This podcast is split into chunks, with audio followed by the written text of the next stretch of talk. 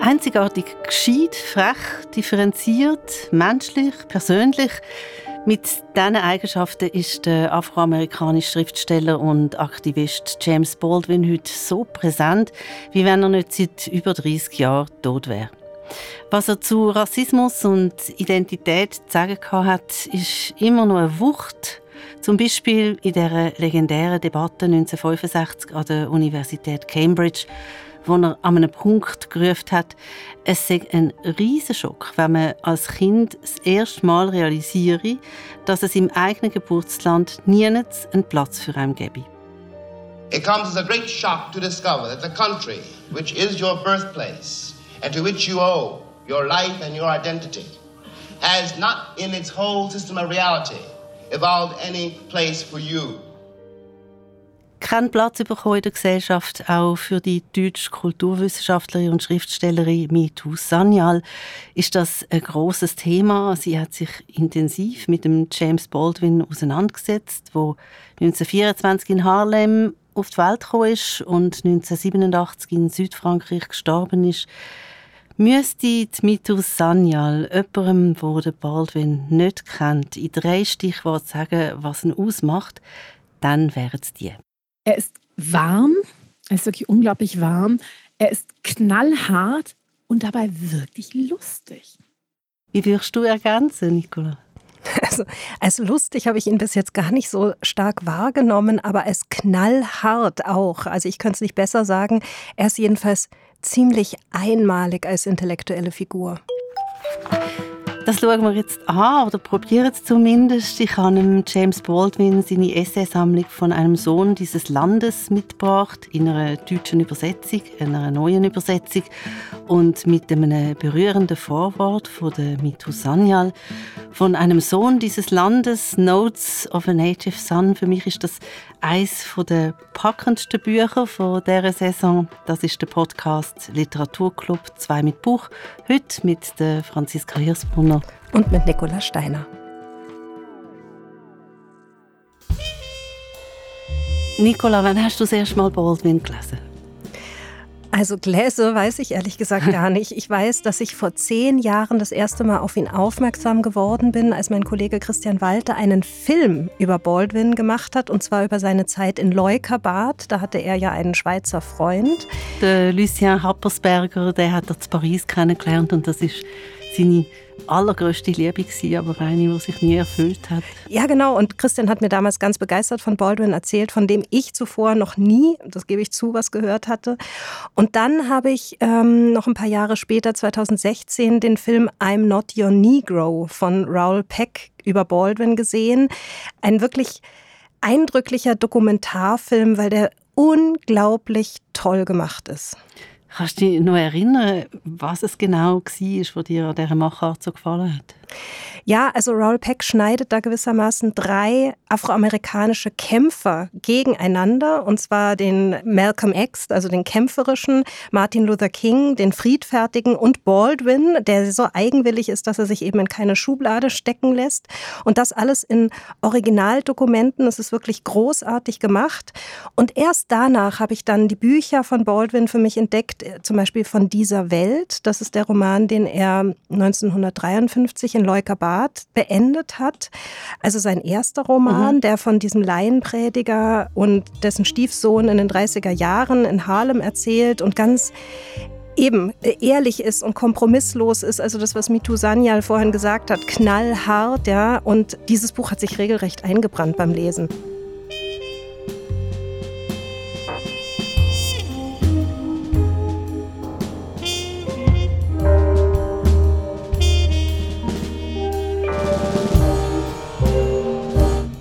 Wir sind eigentlich schon mit im Buch, das ich mitgebracht habe, von einem Sohn dieses Landes, zehn Essays, wo Fragen von Race und Rassismus anschauen, von Identität, nicht nur in den USA, sondern auch in Europa, wo einen Platz einfordert. Notes of a Native Son ist als Sammlung 1955 das erste Mal rausgekommen und für viele ist es ein Baldwin sein bestes Buch. Aber für dich auch? Ja, ich glaube, die zehn SS, die haben etwas, du hast es auch schon angetönt, Nicola, sie sind gleichzeitig wuchtig und zerbrechlich. Mhm.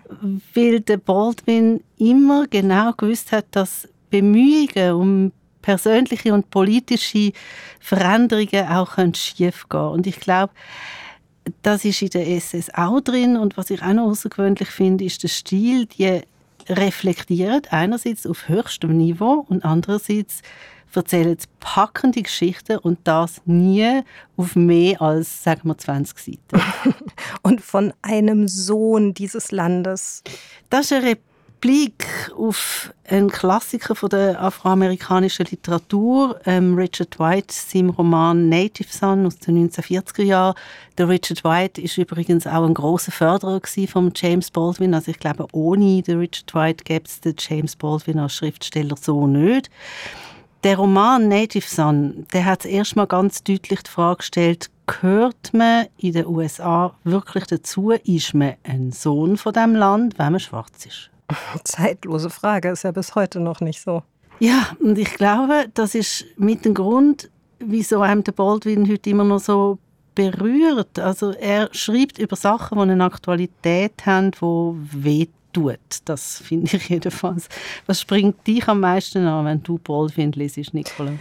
Ja, also dieses Wehtun, das kann ich teilen. Es ist unglaublich eindringlich. Also von dieser Welt oder von der wir jetzt auch gesprochen haben, von dem Buch, da war ich wirklich nicht nur vom Thema ähm, dieses Laienpredigers und dem Verhältnis zu seinem Stiefsohn beeindruckt und von der Form und von der, den Figuren, die dieses Buch so intensiv machen, sondern eben auch von der Sprache, vom Sound. Ja? Und ich habe gelesen, dass die Übersetzerin Miriam Mandelko den deutschen Text, wenn sie übersetzt, regelrecht steppt. Und genauso ist es auch. Der Sound ist so eindringlich, dass er, dass er einen nicht mehr loslässt, dass er sich wirklich einschreibt. Ähm, der Sound, der findet man in der SS auch und man findet auch etwas, wo in der Roman auch drin ist und das ist Berührung. Ähm, Im Vorwort zum Baldwin seine SS von einem Sohn dieses Landes hat Mitu Sanyal wo ja äh, rechte Nähe hat auch zu den Themen von Baldwin. Sie hat ähm, polnische und indische Wurzeln, sie forscht in ähnlichen Gebieten. Sie hat geschrieben, sie hätte mal ein Wett abgeschlossen, man könne Baldwin nicht lesen, ohne dass man würde müssen heulen an irgendeinem Punkt. Und ich habe mich ja. wirklich ertappt gefühlt. Aber ich könnte nicht genau sagen, was mich so anrührt. Und darum habe ich dann einfach gefunden, ich kehre den Spieß um und habe sie gefragt, warum sie muss mhm.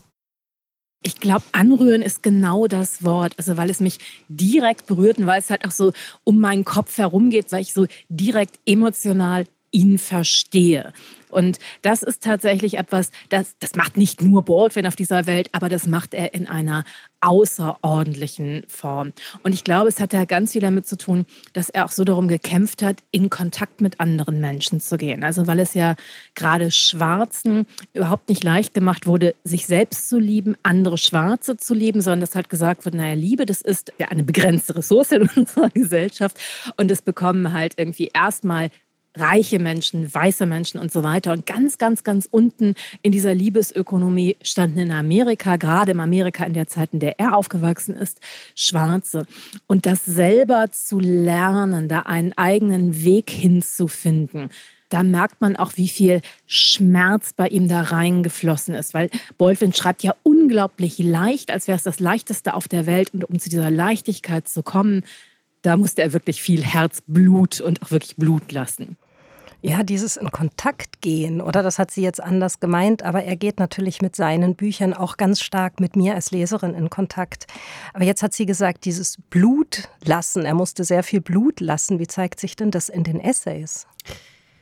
Also ein Stück weit, der Baldwin hat das selber so gesagt, sagt ähm, die SS seine Autobiografie hin zu einem Leben als Künstler, also ein, ein Entwicklungsweg. Und nur schon auf diesem Weg hat er ganz viel müssen riskieren, weil er lang gegen einen ganz heftigen Selbsthass gekämpft hat, ähm, wo einerseits mit seiner Kindheit und Jugend in rassistischen Verhältnissen zu tun hat und andererseits mit einem Stiefvater, der ihn systematisch fertig gemacht hat. Und mhm. ich habe beim Lesen manchmal so gedacht, okay, ähm, das hat ihn aber vielleicht auch wirklich sensibel gemacht für, für mm, seine Themen.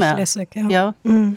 Und ähm, andererseits hat es ihn allenfalls auch frühreif gemacht, weil, als er die Essays veröffentlicht hat von einem Sohn dieses Landes, ähm, das sind Essays, wo sich bis heute Schriftstellerinnen und Schriftsteller mm. und Denkerinnen und Denker darauf berufen. Und wo er ja schon zum Teil noch früher geschrieben hat, das ist eben, wie gesagt, eine Sammlung, da ist er 31 Boah, stell dir vor. Und ich schlage jetzt einfach mal vor, wir hören ein längeres Stück vom Gespräch, das ich mit, äh, mit Sanyal über die SS geführt habe. Ich habe sie zuerst gefragt, wie sie ähm, Baldwin seine frühere findet. Also ich muss auch sagen, dass mich dieses 31, dass er so jung war, immer wieder umhaut. Gleichzeitig schreibt er ja sehr über das, was er weiß. Also er sagt, es ist seine Autobiografie, das stimmt nicht ganz. Also er erzählt ganz viele Teile seines Lebens eben nicht, sondern es ist die Autobiografie dessen, wie er sich ins Leben geschrieben hat, wie er eine eigene Stimme gefunden hat. Und der Titel der Essaysammlung von einem Sohn dieses Landes, auf Englisch ist das ja Notes of a Native Son, bezieht sich ja auf ein älteres Buch von William Wright, Native Son der sowohl ein bisschen der intellektuelle Vater für James Baldwin war, aber halt auch das, woran er sich abgearbeitet hat. Und der erste lange Essay in dem Buch erklärt halt auch direkt, dass Native Son, also dieses Buch, auf das er sozusagen die Antwort schreibt, dass das ja einfach nur den Prozess umdreht, also auf die Entmenschlichung von Schwarzen reagiert mit entweder einer Überhöhung oder halt einfach mit dieser großen zerstörerischen Wut, die irgendwie Bigger darin hat. Und das Buch ist ja sehr, sehr, sehr gefeiert worden in den USA, auch als eines der Bücher, die Rassismus so unglaublich deutlich gemacht haben. Und James Baldwin sagt, wir müssen aber eben nicht kämpfen, um unser Recht, sondern wir müssen nur leben. Und das ist viel, viel schwieriger als zu kämpfen. Und das macht er ja in einer ganz beeindruckenden Form, auch wie er versucht, etwas zu finden, was eben nicht nur die Gegenfolie, nicht nur irgendwie das Reagieren auf ist.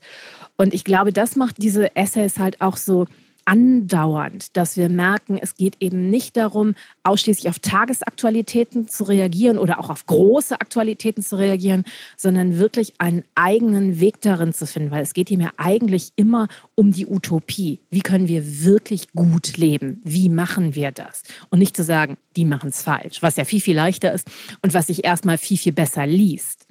Kurzfristig. Ja, und auch angenehmer, leichter verdaulich, denke ich. Native Son ist zwar ein großer sozialkritischer Roman, aber Baldwin störte, dass die Hauptfigur Bigger Opfer der Verhältnisse bleibt. Heißt, ein Klischee bedient. Für Schwarze ist ein normales Leben nicht möglich, für sie gibt es nur Armut, Leiden und Gewalt. Genau, und weil ja Wright so darin befangen geblieben ist, gegen etwas anzuschreiben, dass dadurch, dass wogegen er geschrieben hat, sein eigenes Schreiben so massiv beeinflusst hat. Und es ist halt viel, viel schwieriger, das, was James Baldwin macht, zu sagen, irgendwie, wo wollen wir eigentlich hin? Was kann dieses Ich auch sein? Was kann auch Versöhnen bedeuten? Es ist ihm ja unglaublich hart vorgeworfen worden, er würde sich so bei den Weißen anbiedern und er würde Schwarze hassen, weil er gesagt hat, wir müssen irgendwann über Versöhnung reden, wir müssen mal Verzeihen reden, so schwierig das auch ist.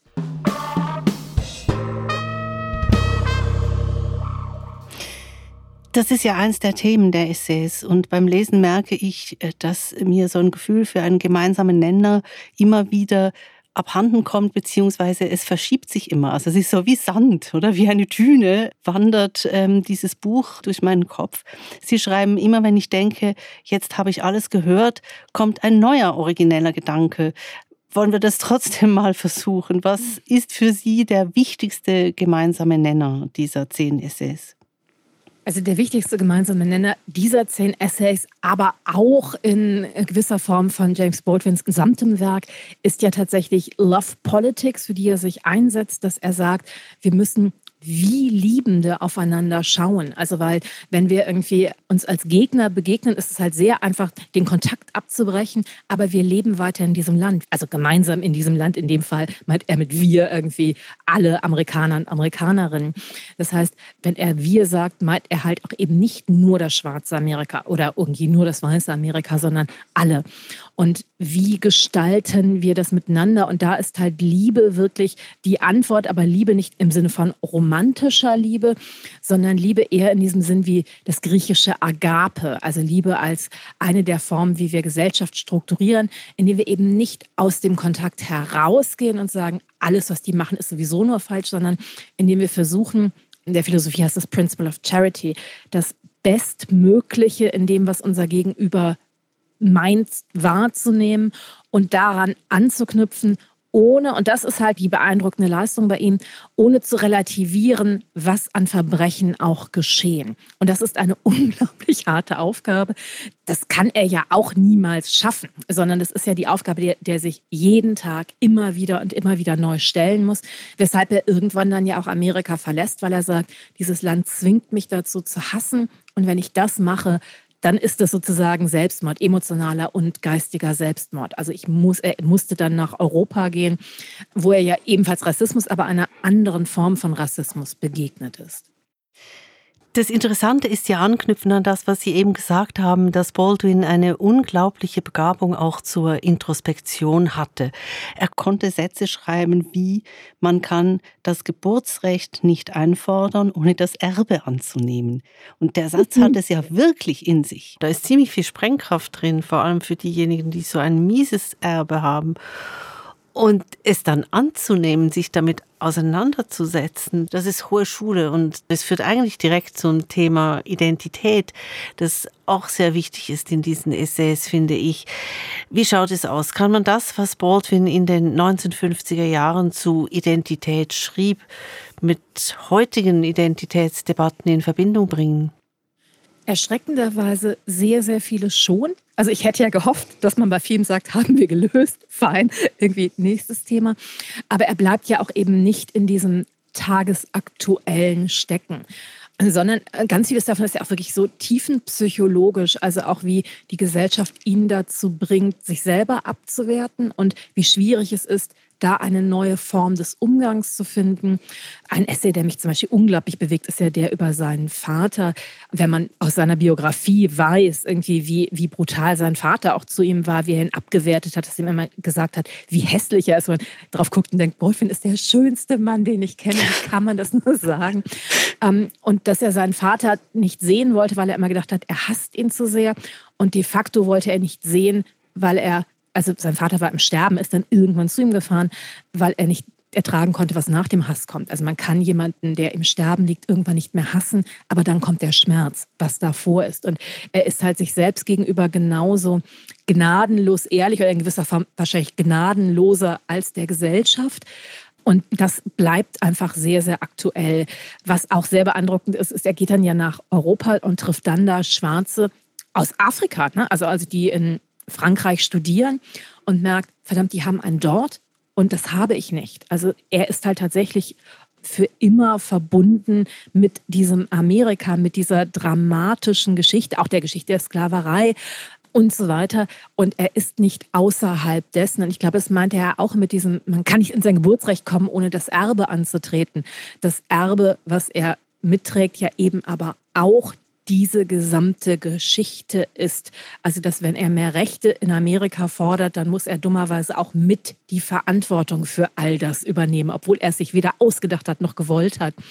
Und er ist ja sehr, sehr gut darin, Verantwortung zu übernehmen. Was auch ganz interessant ist, bestimmte Themen wie Geschlecht fallen ja vollkommen raus. Mhm. Dass er aber ganz offen ist, auch in Interviews zu sagen, ja, da habe ich auch Dinge übersehen. Ich bin nicht allwissend. Ich will auch dazu lernen. Also es gab ja ganz tolle Interviews mit Feministinnen, die ihm das vorgeworfen haben, wo er gesagt hat, toll, setzen wir uns zusammen und das gemacht hat. Und das ist halt auch eine der Stärken, dass er eben nicht irgendwie, ich bin so klug und irgendwie, ihr müsst euch alle an mir orientieren, sondern dass er immer weiter lernen möchte.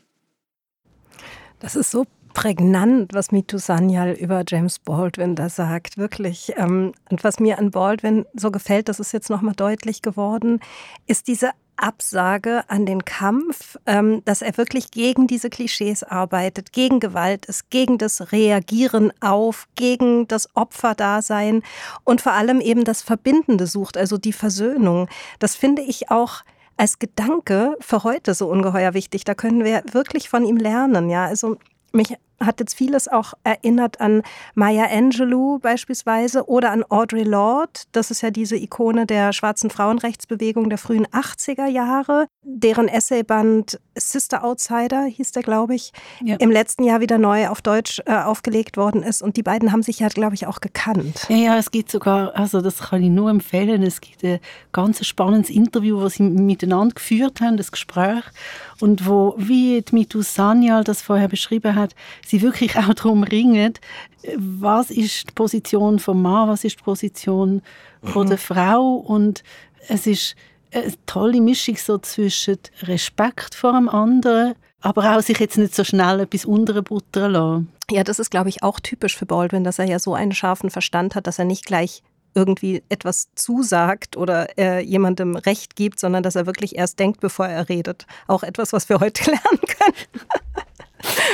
Also gut, in dem Zusammenhang ist zu Ohren gekommen, dass du ähm, Identity, der erste Roman von der Mitu Sanyal, wo übrigens auch Bezug nimmt auf Text von James Baldwin, unbedingt empfehlenswert findest. Was fasziniert dich also, Du hast jetzt Identity gesagt?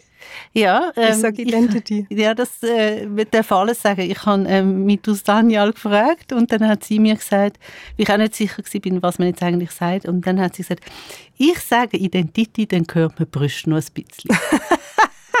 ja, also jetzt verstehe ich auch warum. Also das Buch erzählt ja von einer weißen Professorin für Postcolonial Studies aus Düsseldorf, die sich aber als Person of Color ausgibt und das fliegt dann auf. Ja, das ist natürlich ein Desaster. Man kann sich das vorstellen. Die Fetzen fliegen und ihre Studentin, die sie hochgradig verehrt hat, ist also entsetzt und alle anderen auch. Und ähm, es entzündet sich daraus dann ein wahrer Shitstorm. Was aber dieses Buch wirklich so fantastisch macht, ist, es hat mir, es ist wahnsinnig humorvoll geschrieben. Es ist wirklich irre, irre lustig.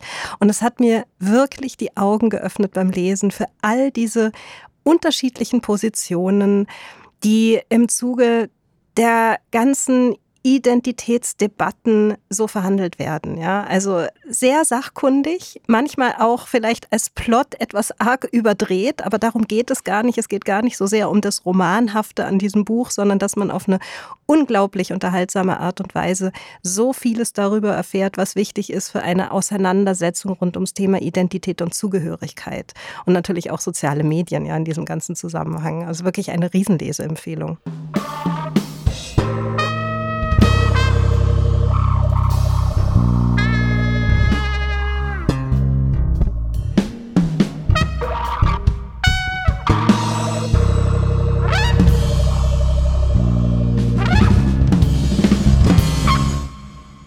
Wir haben über den Literaturnewsletter und du hast über Instagram, Nicola, gefragt, was für unsere Hörerinnen und Hörer wichtige Bücher sind, die James Baldwin seine Gedanken aufnehmen und weiterentwickeln. Ähm, auf eine Art ist Identity, du sagst Identity, ja auch so ein Buch. Da ist also reingekommen Alice Walker mit Die Farbe Lila, weil der Roman Rassismus aus einer weiblichen Perspektive anschaut. Oder es ist genannt worden Heimkehren von der Yad Chassi, weil die Sklaverei als ein Trauma beschreibt, wo von Generation zu Generation bis in die Gegenwart weitergegeben wird. Was kannst du ergänzen, Nicola? Ja, bei mir ist zum Beispiel genannt worden das Buch Kritik der schwarzen Vernunft des kamerunischen Historikers und Philosophen Akile Mbembe. Das Buch ist eine philosophische Variation über die Sklaverei und ihre Auswirkungen und sagt so viel wie, also es ist natürlich sehr viel komplizierter, aber so viel wie Rassismus ist ein Alltagsphänomen und das führt Bembe auf die Entstehung des globalen Kapitalismus zurück. Und dann wurde in dem Zusammenhang auch noch natürlich, um jetzt noch einen literarischen Autor zu nennen, Colson Whitehead genannt. Ja.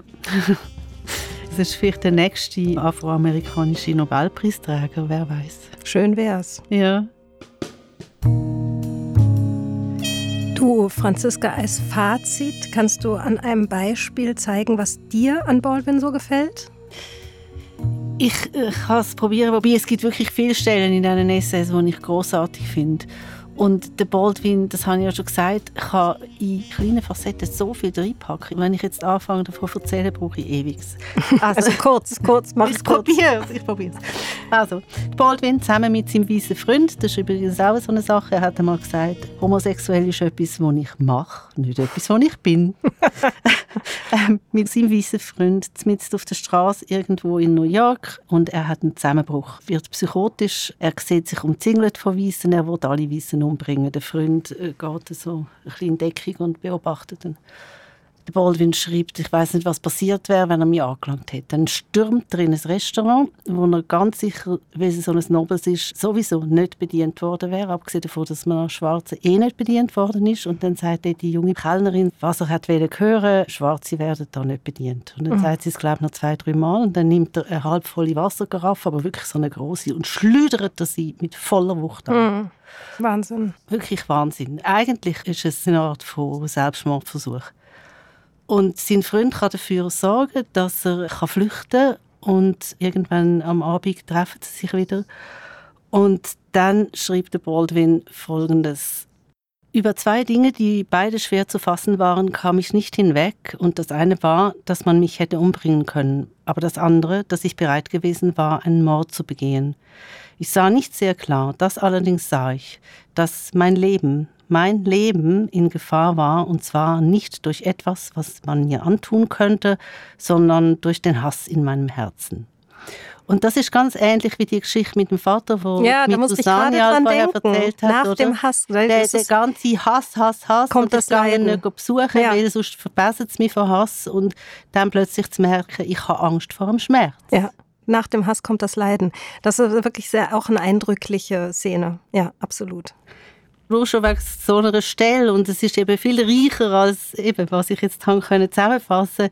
Es lohnt sich so, die SS zu lesen, weil man merkt, was Rassismus macht und was es braucht, in solchen Verhältnissen zu einer eigenen Identität zu kommen und auch, was es heißt, ganz grundsätzlich menschlich zu sein und wie schwer das ist. Von einem Sohn dieses Landes, 10 SS von James Baldwin, neu übersetzt von der Miriam Mandelko. Und jetzt möchte ich den Baldwin nochmal selber bringen aus der Debatte in Cambridge 1965. Sein Statement über Identität, über einen Platz für Schwarze in der US-amerikanischen Gesellschaft. Er hat angefangen mit einem konkreten Beispiel. Er hat gesagt, es sei ein großer Schock, wenn man mit 5, 6, 7 mitfiebere, wie der Gary Cooper, Indianer töte, und dann plötzlich merke, dass der Indianer man selber sei. It comes as a great shock around the age of five or six or seven to discover that Gary Cooper killing off the Indians when you were rooting for Gary Cooper, that the Indians were you. It comes as a great shock to discover that the country, which is your birthplace and to which you owe your life and your identity, has not in its whole system of reality evolved any place for you.